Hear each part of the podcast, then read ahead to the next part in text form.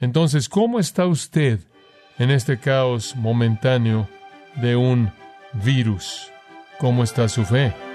Deberían estar agradecidos porque están atravesando por una prueba, porque esa prueba va a mostrar la validez de su fe.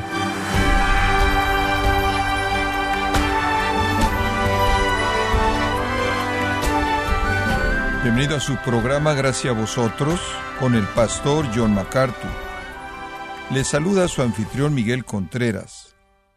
Bueno, estas últimas semanas el coronavirus ha cambiado la vida diaria en todo el mundo, trayendo desconcierto, angustia, frustración y temor. El mundo ha entrado en pánico. Pero, ¿cómo deben responder los cristianos a esta crisis? John MacArthur preparó su mensaje, muy oportuno por cierto, por lo que hemos hecho lo necesario para transmitirlo por radio y le invitamos a escucharlo en gracia a vosotros.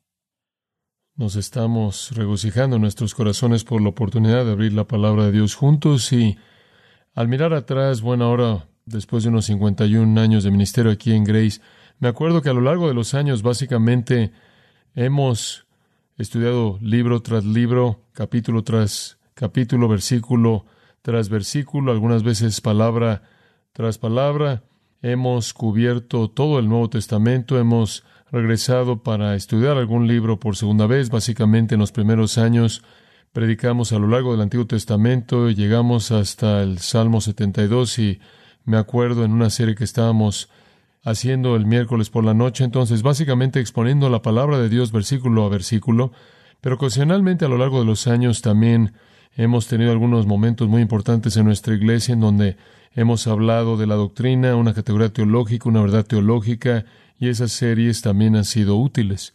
Ocasionalmente, más allá de la predicación expositiva normal, incluso esas series doctrinales que hemos hecho, nos hemos visto forzados a hablar en cierta manera de acontecimientos excepcionales, podríamos decirlo, cosas que dominan a tal grado la sociedad que todo el mundo está consciente de ellos, si no todo el mundo en el mundo, ciertamente todo el mundo en Grace. Y pienso en esos momentos cuando entré en este púlpito y hablamos de algún asunto que de alguna manera se había vuelto algo tan general que no lo podía ignorar. Creo que la primera vez que eso pasó fue el 2 de marzo en 1988. En ese entonces hubo un evangelista famoso en la televisión, conocido básicamente por cualquier persona que tenía una televisión en esos días, llamado Jimmy Swaggart y hubo una caída masiva que ocurrió en su vida a tal grado que todos los medios masivos de comunicación lo reportaron. Y me acuerdo que dio una lección de la caída de este evangelista, una lección en torno a la idea de un náufrago moral. Fue algo que no pude evitar porque había tanto de esto en las noticias. Fue un par de años después, el 20 de enero en 1991, cuando los Estados Unidos se involucró en la apertura de lo que es conocido como la guerra del Golfo y la gente estaba haciendo todo tipo de preguntas como cómo es que los cristianos deben relacionarse con la guerra, qué dice la Biblia de la guerra, debemos estar en la batalla y entonces hice una serie breve lo que la Biblia dice de la guerra. Fue solo un año después que aquí en Los Ángeles, de hecho fue el 3 de mayo de 1992, que tuvimos un acontecimiento que dejó una marca en la ciudad por mucho tiempo y se conoció como las protestas de Los Ángeles y claro, también estuvo en las noticias a nivel global y necesitaba hablar de eso desde una perspectiva bíblica y lo hice. Tuvimos un mensaje de la perspectiva bíblica y lo que eso revela de la humanidad. Dos años después, fue el 23 de enero de 1994, cuando tuvimos un terremoto enorme conocido como el terremoto de Northridge, y fue importante para nosotros porque todo el mundo aquí sintió ese terremoto y lo vimos desde una perspectiva bíblica también, y me acuerdo que la iglesia recibió a muchas personas nuevas en las siguientes semanas después del terremoto porque la gente estaba tan aterrada. Pasó algo de tiempo y después fue el 16 de septiembre cuando entré en el púlpito en el 2001 y di un mensaje del 11 de septiembre del terrorismo, yihad y la Biblia. El acontecimiento del 11 de septiembre sucedió en martes y tuve que estudiarlo por lo menos desde una perspectiva bíblica y estar listo para explicarlo a nuestra congregación el domingo después de ese acontecimiento, el 16 de septiembre del 2001. Ahora aquí estamos en el 2020 y nuestra nación está enfrentando algo que ha dado la vuelta al mundo, la epidemia del coronavirus, y ha creado temor, confusión, duda, preguntas por todos lados, y todavía no hemos visto el fin, todavía está avanzando un paso acelerado, no conocemos el resultado final de eso, no solo el resultado físico de la enfermedad misma, sino las implicaciones que han afectado a todo mundo desde un punto de vista económico. Y aunque el 99 punto algo por ciento de la gente que se ha enfermado se va a recuperar de esto, todavía hay un temor hay mucho temor no solo de la enfermedad misma, sino de todo lo que está pasando alrededor, que está cambiando la vida de la gente. Y para ser honesto con ustedes, algo que usted todavía no ha experimentado. La mayoría de ustedes que están escuchándome probablemente no van a enfermarse de esto. Es un pequeño número de gente y como dije, la mayoría de esas personas se recuperan. Sin embargo, las implicaciones de esto son aterradoras para la gente porque les ha quitado el control de su vida. Ahora, si estuvo con nosotros la semana pasada, recordará que nuestro Señor dijo, dejen de preocuparse por mañana, porque mañana se encargará de sí mismo. Cada día tiene suficientes problemas por sí mismo. Mateo 6, dejen de preocuparse, hablamos de eso, de Mateo 6, dejen de preocuparse. Se han olvidado quién es su Padre, pertenecen al Señor, se han olvidado de la familia en la que están, no son parte de esas personas del reino de las tinieblas, son parte del reino de Dios, son parte de la familia de Dios, son hijos de Dios, van a ser cuidados como miembros de su familia eterna. Recuerden quién es su padre, recuerden quién es su familia. Y en tercer lugar hablamos del hecho de que podrían haber olvidado cuál es su futuro, no necesitan preocuparse por su futuro, está en las manos de nuestro Señor. Recuerden su padre, recuerden su familia, recuerden su futuro, hablamos de eso la última vez tienen suficientes problemas el día de hoy sin proyectar problemas que quizás nunca vengan en el futuro. Todos tenemos suficientes problemas para el día, entendemos eso. Salud, trabajos, dinero, matrimonio, hijos, personas difíciles. Digo, entendemos todas las categorías que nos traen problemas. El mundo puede ser un lugar difícil. Isaías 8:22 dice, mirad la tierra y aquí aflicción y oscuridad y la oscuridad de la angustia. Entendemos eso. A un nivel más personal, Salomón escribiendo en Eclesiastés capítulo 2 dijo, aborrecí la vida por el trabajo que ha sido hecho bajo el sol me fue triste porque todo es vanidad, perseguir el viento, debido a que todos los días de un hombre su tarea es dolorosa y triste, incluso de noche su mente no descansa. Ahora, ese es un hombre sin medios masivos de comunicaciones, es un hombre simplemente diciendo la vida es vana, simplemente en mi propio círculo de experiencia. Jesús dijo en Juan 16:33, en el mundo tendréis aflicción, van a tener problemas. La palabra en el griego es de hecho presión. No obstante, la Biblia siempre nos dice esto, que Dios está en el problema, Dios está en la dificultad, Dios está en el problema. Él no solo está viendo el problema, Él no solo está permitiendo el problema, Él está en el problema. Escuche Isaías 14:24.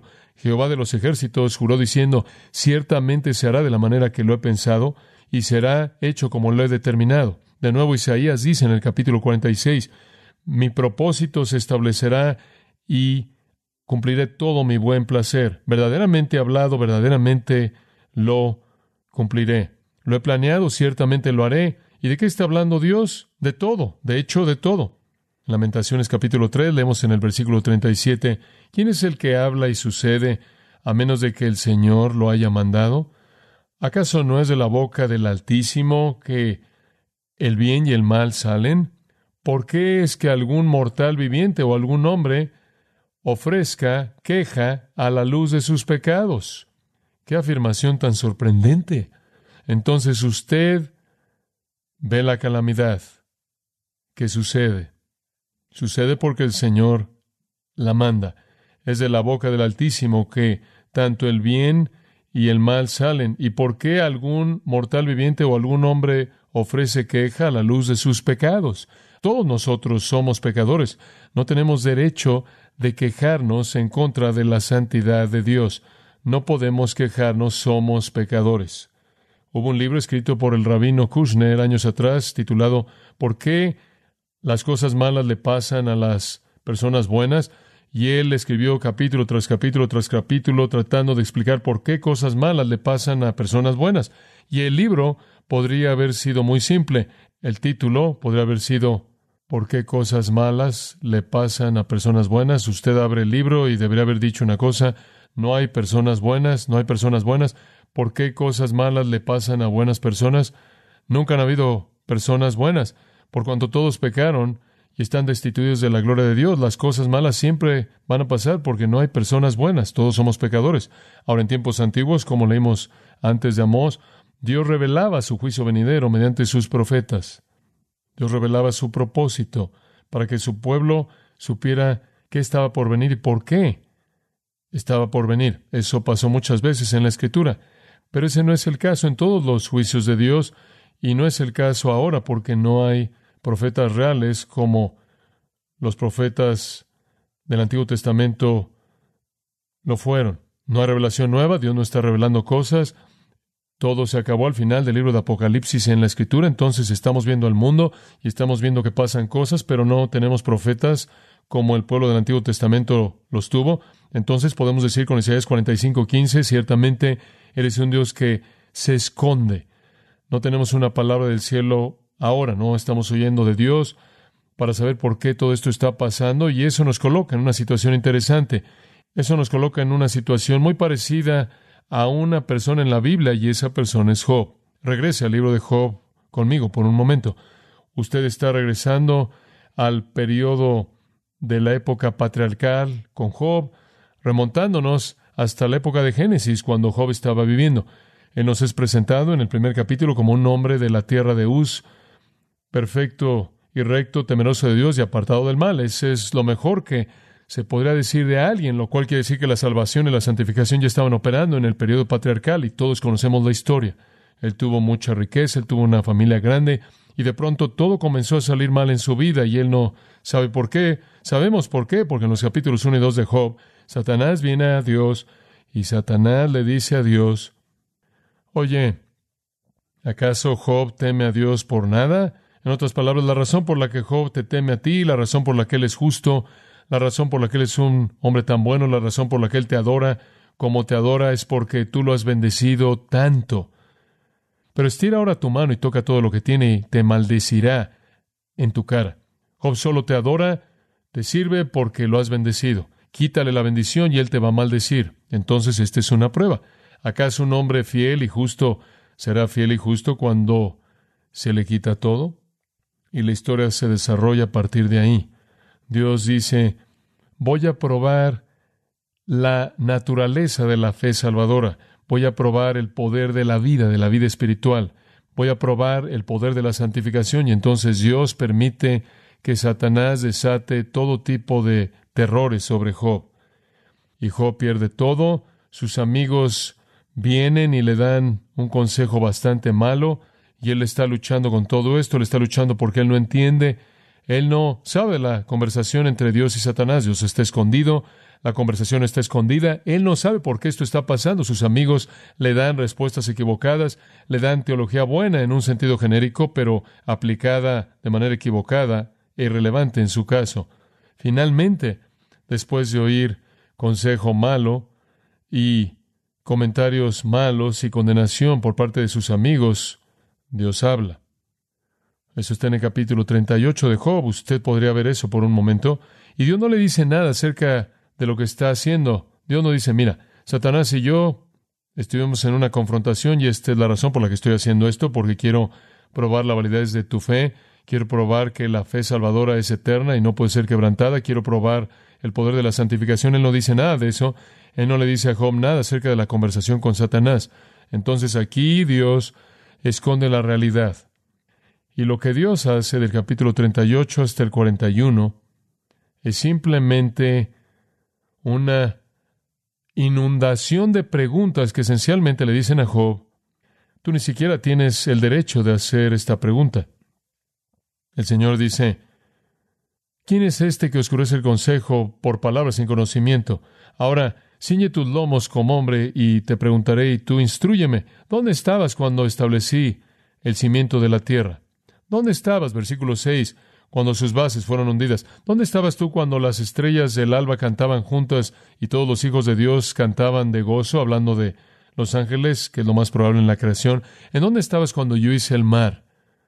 ¿En dónde estabas cuando yo hice las nubes. Versículo 12.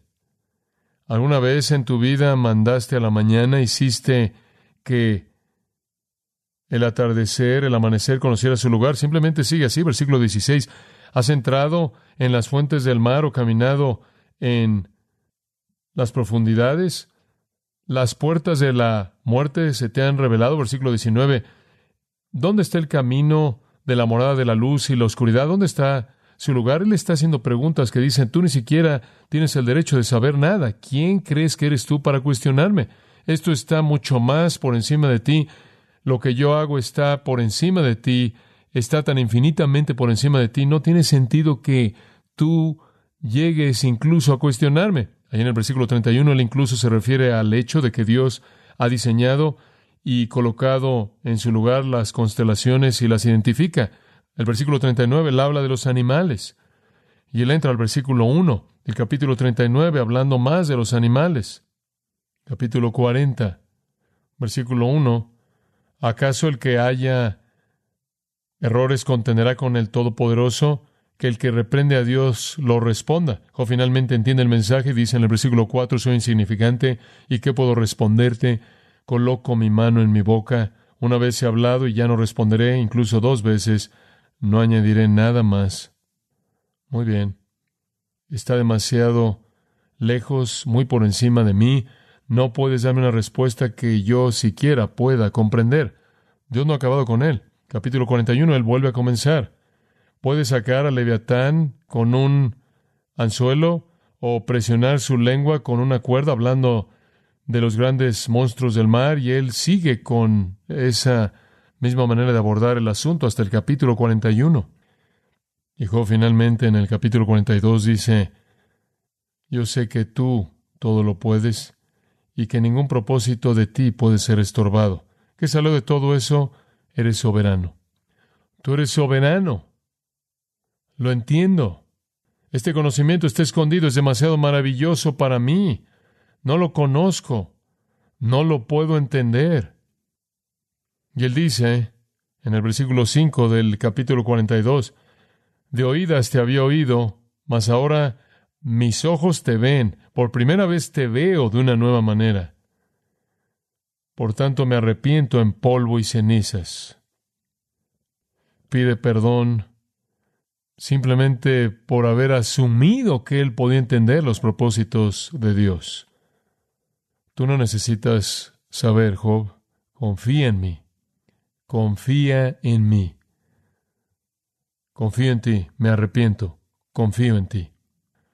Conocer la mente divina en todas sus complejidades infinitas no es posible para nosotros. Las complejidades y contingencias innumerables, incalculables, infinitas que operan en la mente de Dios, que hacen que Él haga lo que Él hace como Él lo hace, y dónde lo hace van mucho más allá de nuestra capacidad de entendimiento. Y ciertamente conocer las razones por las que Dios hace algo y conocer el futuro va más allá de nosotros. Pero no solo va más allá de nosotros, no es bueno para nosotros. A usted no le gustaría conocer el futuro, usted piensa que sí, pero no le gustaría. Si usted conociera el futuro, le robaría de el gozo actual. Si usted conociera que el futuro es mejor, eso lo robaría a usted del gozo actual porque usted estaría esperando algo mejor. Si usted supiera que el futuro es peor, eso lo robaría de el gozo actual porque usted viviría en temor. A usted no le gustaría saber que va a tener un accidente de carro en seis meses. A usted no le gustaría saber que va a tener cáncer en tres años. A usted no le gustaría saber que su hijo va a perecer. A usted no le gustaría saber que su esposa lo va a dejar a usted. A usted no le gustaría saber que alguien a quien usted ama va a morir en un choque de avión. ¿A usted no le gustaría saber que la muerte está encima de su familia? ¿A usted no le gustaría saber eso? Usted no puede vivir con eso ahora. Eso robaría todo su gozo. Dios es demasiado complejo para usted y Él únicamente hace que usted sepa lo que usted necesita saber. Y lo que usted necesita saber es esto, que Él se caracteriza, como leemos en el Salmo 103, por compasión, bondad, gracia, misericordia, perdón, amor paternal y cuidado de sus propios hijos. Eso es lo único que necesita saber usted.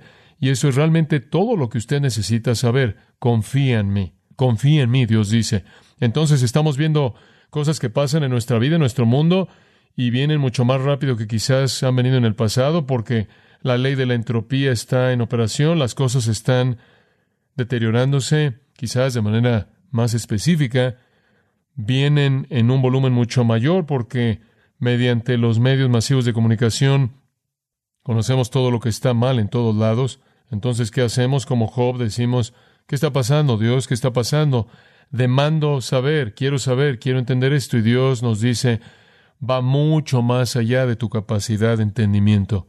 Simplemente ve a usted la creación entera, macrocreación, microcreación, todo entre estos dos polos, todos los cuerpos celestes en el espacio, todas las moléculas de la vida en este planeta.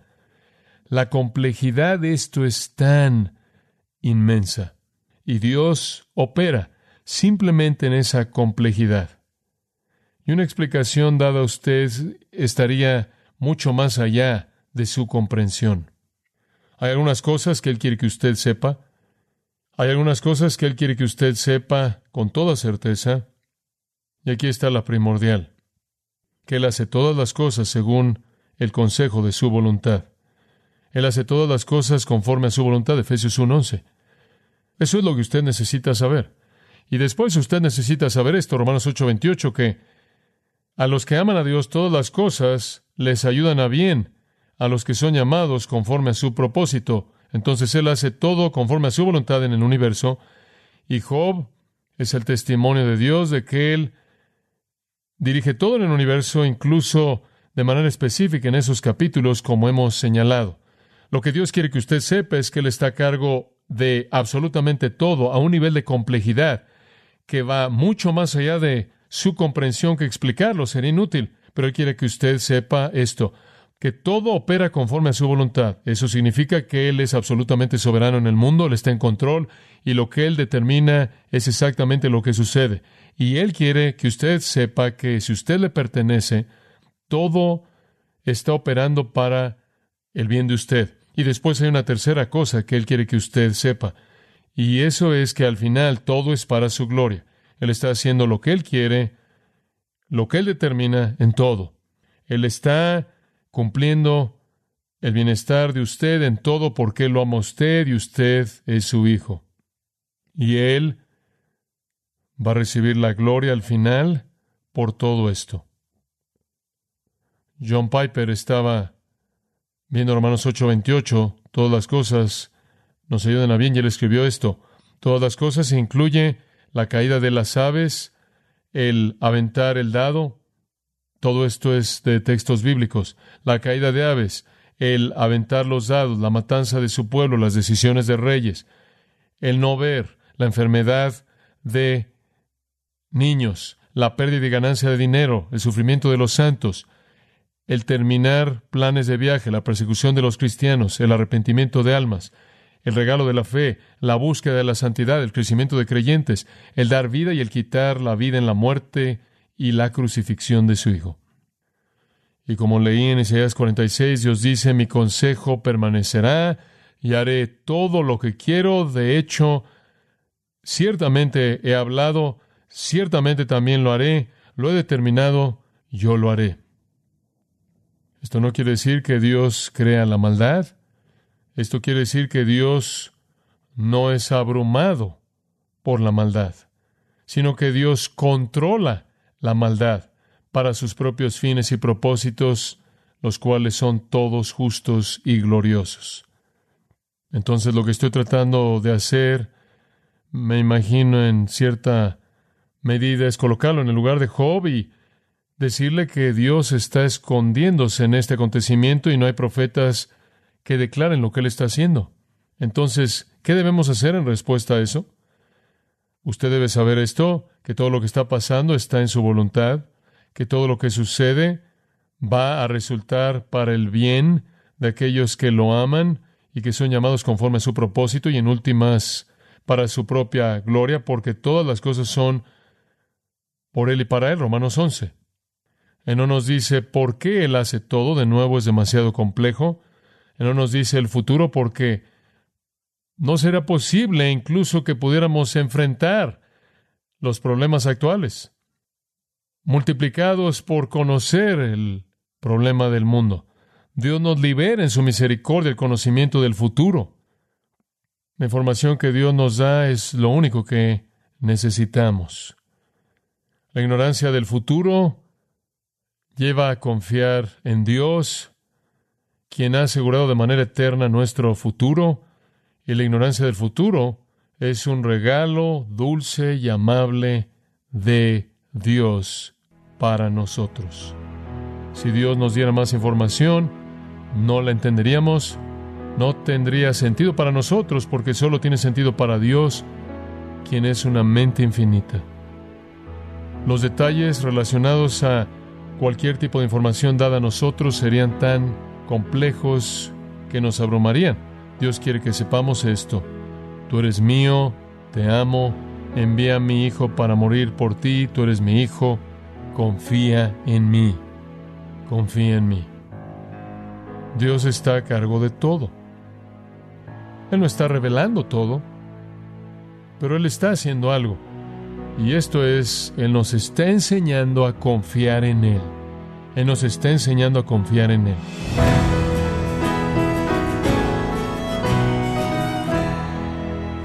John MacArthur nos ha alentado debido a quien es Dios, nuestro Padre, aquel que controla y domina el universo, y quiero recordarle, estimado oyente, que tenemos a su disposición el libro Venza la ansiedad, escrito por John MacArthur, en donde nos recuerda que Dios es soberano, entiende nuestras luchas y sufrimiento, y por eso nos ha equipado para vencer la ansiedad, la preocupación.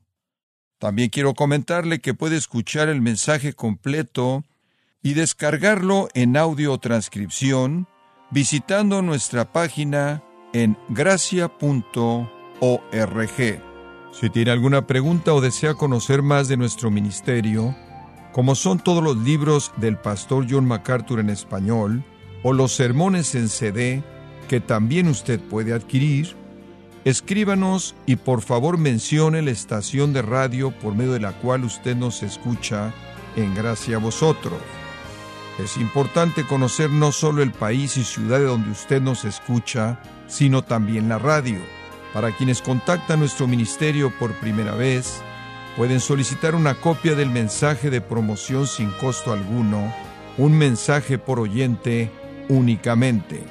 Si usted vive en los Estados Unidos o Puerto Rico, escríbanos a Gracia Vosotros, P.O. Box 4000 Panorama City, California 91412.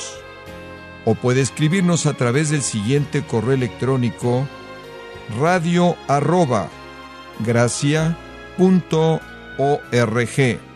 En nombre del pastor John MacArthur, de nuestra asistente administrativa Jessica Fonseca, así como del personal, queremos darle las gracias invitándole para que nos acompañe en la próxima edición y juntos continuar desatando la verdad de Dios un versículo a la vez, en gracia a vosotros.